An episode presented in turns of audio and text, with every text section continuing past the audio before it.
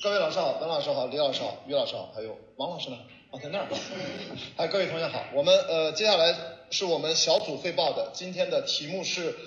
中国设计思想的核心——对抗时间的设计。指导老师文小金，汇报人我是关雅迪、刘依依和毛晨露。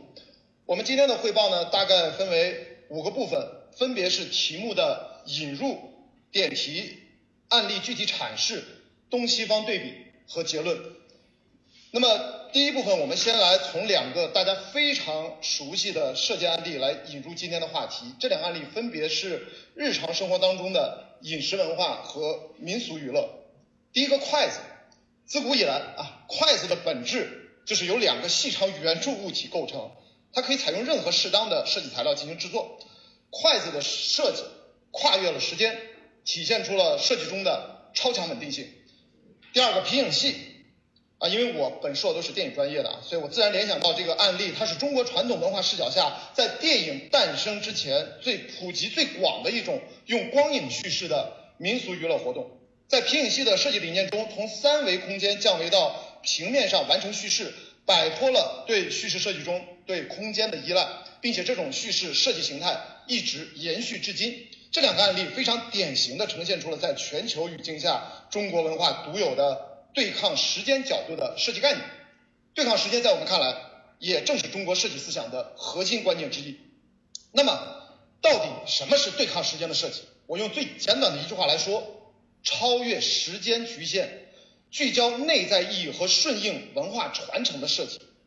呈现在时间维度上，这种设计思想呈现出了某种超稳定性和内在意义的连续性。下面我们将从取材、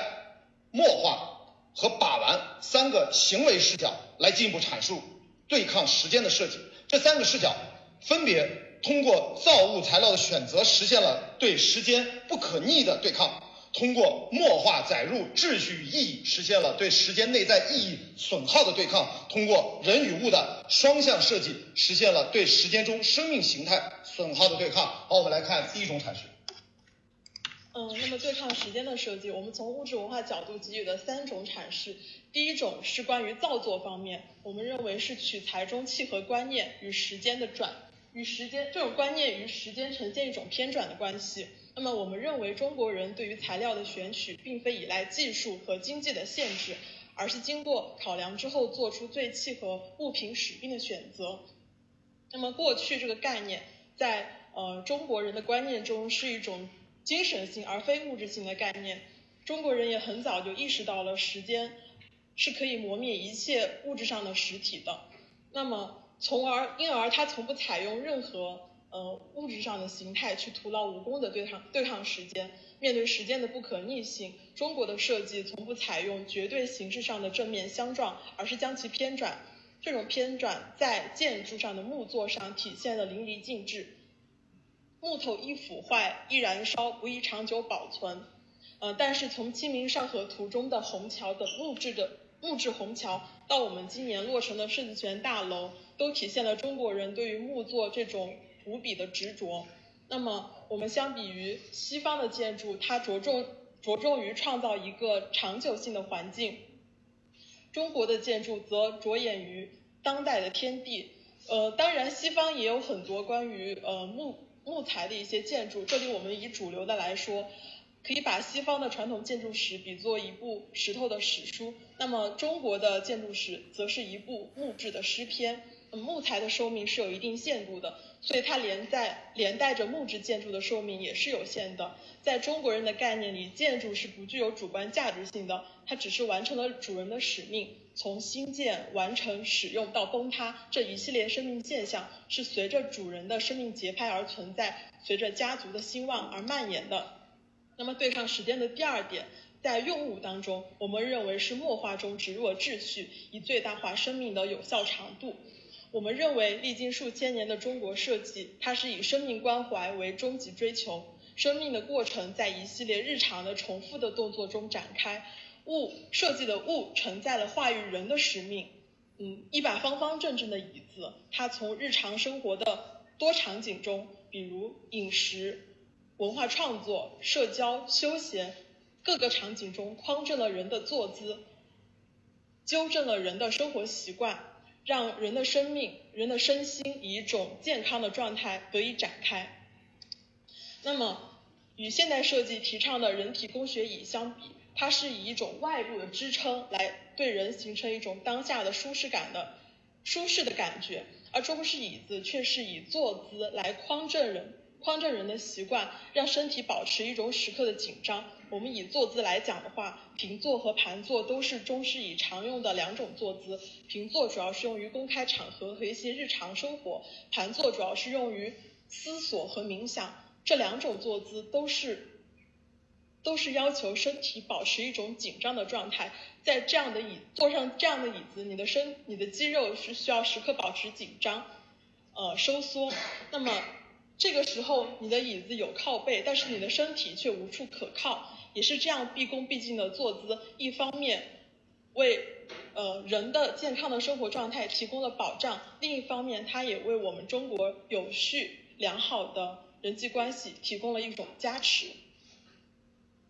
嗯，对抗时间的设计呢，还体现在把玩中，就是通过这种日积月累的把玩，其实伴随着一种现象，就是包浆。那个包浆其实体现的是人与物双向度的一个设计。就我们在传统意义上来说，这个包浆是指人通过摸和看，通过对物进行摩挲，在这个过程中呢，呃，是这个人对物带有一个一定个人属性的再设计。那么到了个人属性之后呢，这个物此时就成了此人的生命相关者。那在这个过程中呢，呃，物的光泽和物性也由此进行改变，是人的这个摩挲或者是人的体液来改变了它们的光泽。呃，通过光泽的变化和物性的变化，其实这个当中都是脱离不了人的一个亲密接触。因为如果没有人的话，那这个物的价值其实是停滞在时间维度的一个线性累积上。那么反过来看，呃。在这个包浆过程中，物让人产生的这个呃运动行为，物反馈的这个触摸效果和这个视觉效果，也会同步给人的心理和生理带来一些变化。哦，我们来看一些例子，在人与物的这个设计中，像这个呃盘核桃呀、佩玉啊，包括这个手串儿，它都是通过人的摩挲来改变它们的这个光泽和物性，而这个物对人呢。物这个通过包浆，它可以对其亲密接触的人进行一个呃减少压力啊、愉悦心情，亦或是这个圈层的归属，或者是一种情感寄托。呃，是这个人他通过呃非常切肤的摸和看来去感受与我这个物相关的一个生命呃者的一个存在的痕迹。所以我们可以看到，就是刁家在他去世之后呢，呃，他自己这个包浆的砚台还依然被他的好友所珍藏着。然后我们可以看到，就是弹核桃，它被称为一种健身运动，包括说戴蜜蜡，它也是一种可以帮助呃心脑血管患者来稳定情绪的一种介质。呃，因此呢，通过包浆的摸和看，对物而言呢，确实是改变了它的状态和属性，使其的价值呢不再是时间维度上的线性累积，而对人而言呢，其实是一方面影响了生命的有效长度，可以去更多的感受生命的真实感，就是我确实是在呃自主有意识的活着。而另一方面呢，包浆它可以帮助呃是一个生命存在物质性印记，来对抗时间的冲刷对生命存在的一个呃消逝。呃，我们结合上面三个视角来阐释，我们发现中西方设计思想在与时间关系方面截然不同。西方呢更多侧重于生命纪时态的设计，而东方则侧重关注生命全程态的设计。西方更多是在技术资本主导下的生产力市场和材料发展驱动下的设计，而东方更多是在人文主导下的意义与观念驱动的设计。那么小结一下，在我们看来，西方更多是被时间推动的设计，而东方更多是追求意义与使命的设计。那么再次尝试回答，到底什么是对抗时间的设计？在我们看来，对抗时间的设计，就是在中国文化传承过程中，对语言背后的意义与使命不断再确认的设计，是追求人而非神的意义与使命的设计。那么，对抗时从对抗时间的角度来看，中国文化。最终何去何从？这个问题啊非常大啊！我们小组啊斗胆从两个不同的时间尺度来努力尝试一下。要上架时候，同学们啊要开始编了啊。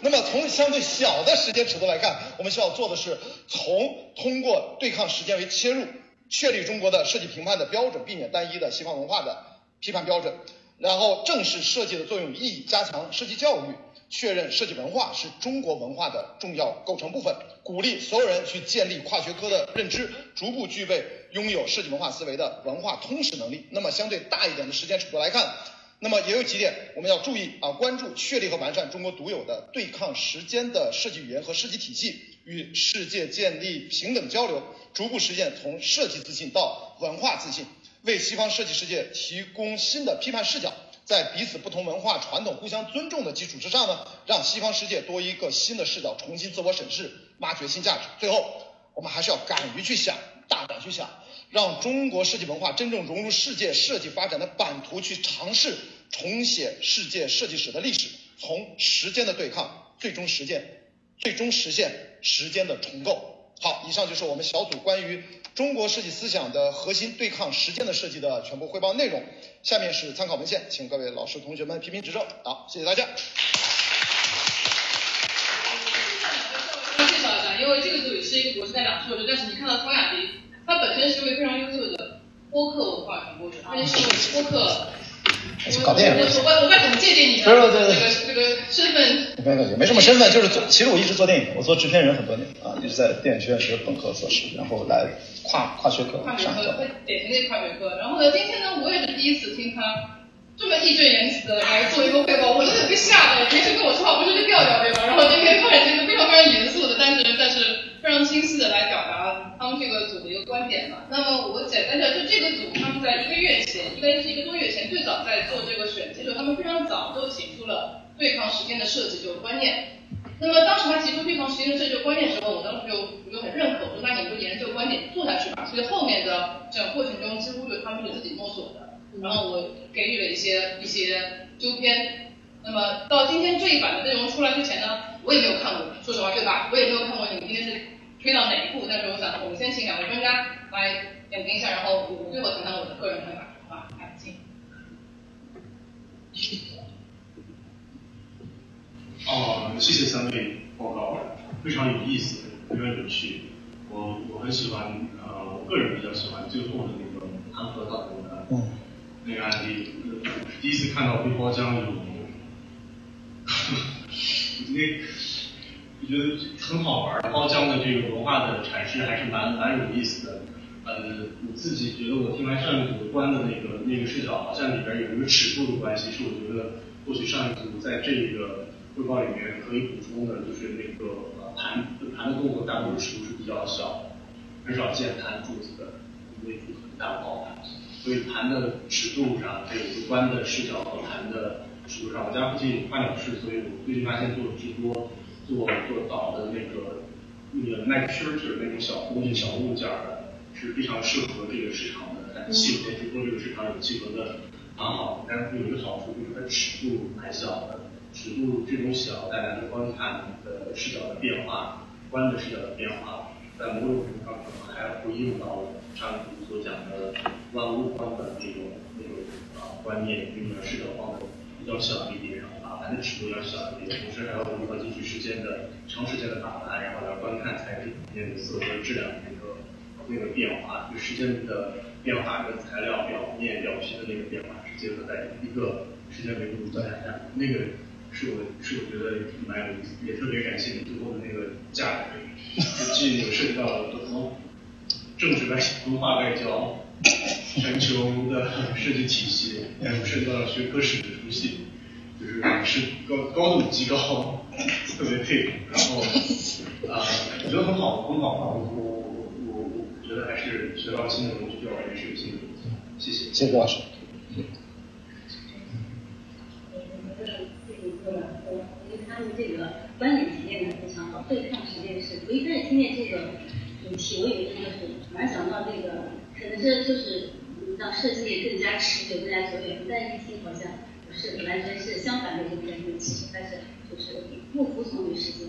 就超越于时间的一种设计。所以我觉得这个嗯观点其实非常非常好，而且后面这个结论部分也还是比较高。呃，我我就感兴趣你们那个椅子的那个案例，就是呃你是呃是否通过他这个椅子对人的这个行为的方阵来这个证明它是一个超越时间的？呃，但是我我我想就是也有一个，就是这个呃，你们觉得这椅子两两种坐具吧，呃，其实一个不是本土设计，一个就是矮的那是本土设计，但这个高座它其实是其实是域外设计，嗯嗯，从域域外而来的，就是那那这其中它是啊经过什么样的一种观念的变迁呢？我抢答一下，然后我觉得其实在这个案例其实在文老师的课上，我觉得他其实给了非常大的启发。在这个地方，我们墨画中植入秩序，秩序二字其实指的还并不只是生命层面上的，其实更多的是应该说从域外西域而在中国历史，它从来是一个混杂交融的历史，最终他们。是两千年以来是社会的整个架构的秩序，所以这个椅子的背后不只是说生命的角度全程态的关注，其实你可以说是家国一体中国的文化的本质，所以我觉得更多的也是整个呃社会的这个体系的一个秩序，所以我是觉得就不单是从这个层面，但我们怕那个展开就太远了，因为以最终的道德追求为终极关怀这一套中国传统文化的理论就就我怕跑偏，所以其实这块没有太展开。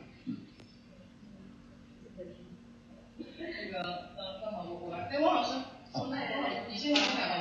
我也是第一次就是听汪老师这么正式的做一个汇报。我的这些得多么不正式。我们对你会有有重新的认识。对对对。那其实很小，因为一开始我也非常有幸能跟你们在刚开始有这个设计这个主题时，我对。然后当时也出现了很多问题，然后呃，当时没有没有形成那么清楚。那今天听了，我就觉得特别的过瘾，然后里面有很多的细节，我觉得是做的特别好的。然后第一个是我觉得就是一开始的这个有一个嗯，就是读者关怀一个引入的，就是先拿日常生活的两方面饮食跟礼服的这个洗饮跟筷子，然后呢帮我们带入到这个主题，然后特别清楚的去定义。我不仅在在做笔记啊，就是关于这个呃对抗时间的这个设计的一个定义是吧？然后就开始分三个方面去谈用户把关，而且都是对账式的这个方式。去分析，而且我觉得特别好，就是说我其实，在听的时候不断的产生问题，我会想说，哎，中国是这样的表达，那西方是会怎么去思考的问题？对。那你马上就是会出来，就是会讲到，呃，从这个木头的这个石石材的这个建建构跟的石头的这个史书跟木质的时间啊，去解决这个问题。然后我觉得就是就特别有种读者关怀，因为有时候，嗯，其实一个人他汇报下来十分钟，可能有很多的。就是听者他是跟不上的，那你们非常会去注重于这一个方面，我觉得这个特别好。然后另外就说是，我觉得最后一个我觉得是点睛之笔吧，就最后一个也就是关于整个设计的一个趋势，然后有小时间、大时间，这个其实这个问题本来是我刚想问的，我想哎，没想到你们就把这个问题给讲，我觉得特别棒，呃，没有什么意见，我觉得也是从你们这里学到了很多东西。行，那我最后来来总结一下吧。那个很高兴三位老师给一个肯定，然后他们对这个选题其实是跟我自己的研究非常相关。嗯，到从这里中间，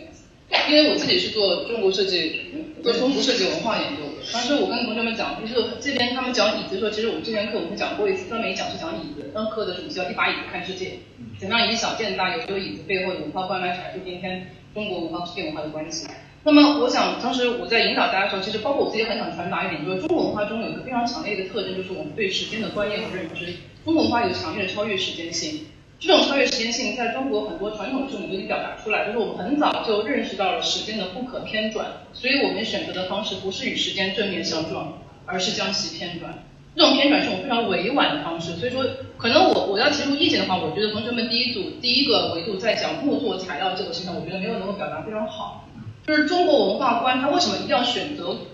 木作为材料这件事情？它的材料观背后其实有文化观的选择，而材而木作这种它的自然属性，它不断的腐蚀、不断的毁灭、不断的崩坏又不断的再生，这个循环往复的过程，却恰恰印证了中国文化观当中对于时间不可对抗性的这种偏转、柔软偏转的方式，而不是像西方文化中那种征服的自然观。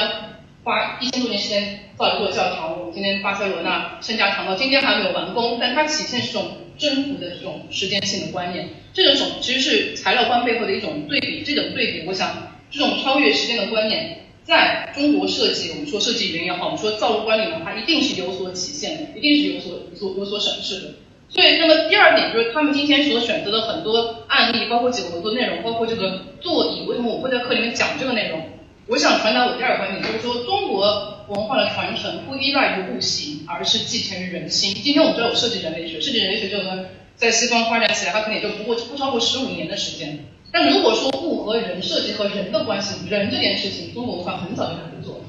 所以我们的设计观念确实是超越时间的。要要论设计人类学，我觉得中国很早，可能已经设计人类学这件事情做了几千年了。也就是说，我们说的很通俗一点，一把椅子也好，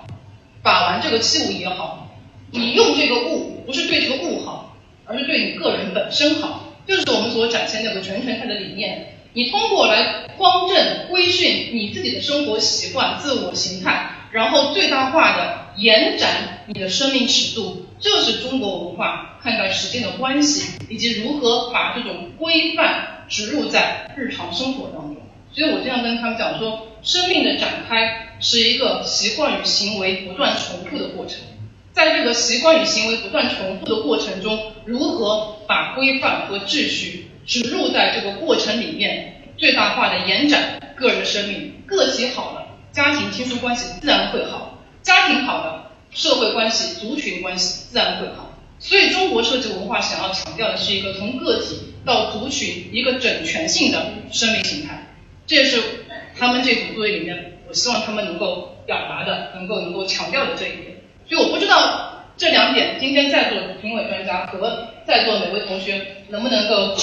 接收到这个信息。如果是的话，那我想可能各位你们这个作业的意义也就达到了。所以所有的问题，中国文化设计观念传承是落在人这个问题上的，而不是通过实际的物。所以，因为我们举个说，你你看到中国中医为什么讲调理，和我们说做一把椅子规范你的行为，它背后的逻辑是一样的。但是在西医里面，他们重手术，你这个关节不好，咔给你一个换掉，这不是一个对错的问题，这是两种观念下所产生的不同的生活方式和设计方法。所以，呃，当然我没有想你们后面追求意义追求这么大，上升到我也没想到，上升到什么高的格局，包括要重新书写世界史。但是我觉得有重新壮志一定是好的，敢想才敢做。好，谢谢大位同学。好，那么我们今天上半场就结束了，我们休息五分钟好吗？我们到五十五分回来，我们进行下半场。